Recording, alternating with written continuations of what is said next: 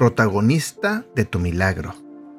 Cierta vez, cuando era muy pequeño, mi mamá me llevó a un campo abierto. No recuerdo la edad, pero sí la escena. A lo lejos había una plataforma con luces. Después entendí que era una reunión cristiana donde se oraba y cantaba. Estaba muy aburrido y me hice amigo de un nene que era sordomudo, y jugamos mientras duraba la reunión. De repente, se empezó a formar un tumulto de gente. Mi mamá me tomó de la mano y me dijo, te quedas aquí. Y permanecí al lado de ella. No entendía lo que estaba ocurriendo hasta que supe que era el momento de la oración por los necesitados y los milagros empezaban a suceder. Una vez que terminó el torbellino, busqué a mi amigo y no lo encontré.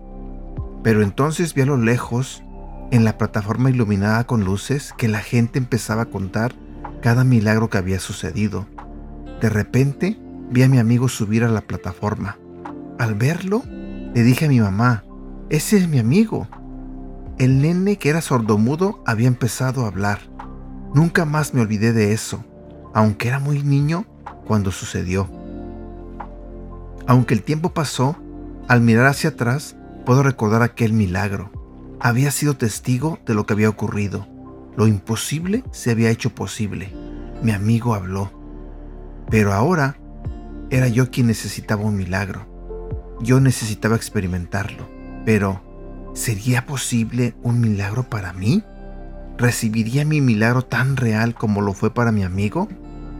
Mantente expectante. Dios va a intervenir. Yo sé que Dios está trabajando en mi milagro, porque Él es especialista en ellos. Tú y yo podemos experimentar uno. Solo necesitamos tener fe.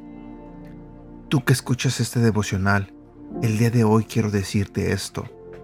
Puedes ser protagonista de tu milagro. No te des por vencido. No te des por vencida. Activa tu fe. Versículo para recordar. Isaías capítulo 40, versículo 31.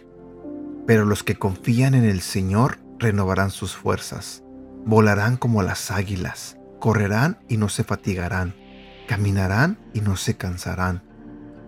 Si me permites, quiero compartir contigo este otro versículo que se encuentra en el libro de Miqueas, capítulo 7, versículo 7. Pero yo he puesto mi esperanza en el Señor. Yo espero en el Dios de mi salvación. Mi Dios me escuchará. Y bueno, aquí llegamos a la parte final del devocional. Espero que Dios te haya hablado en esta mañana. Espero y deseo de todo corazón que Dios te cumpla los milagros que esperas. Cuídate, que tengas un bonito día y que Dios te bendiga.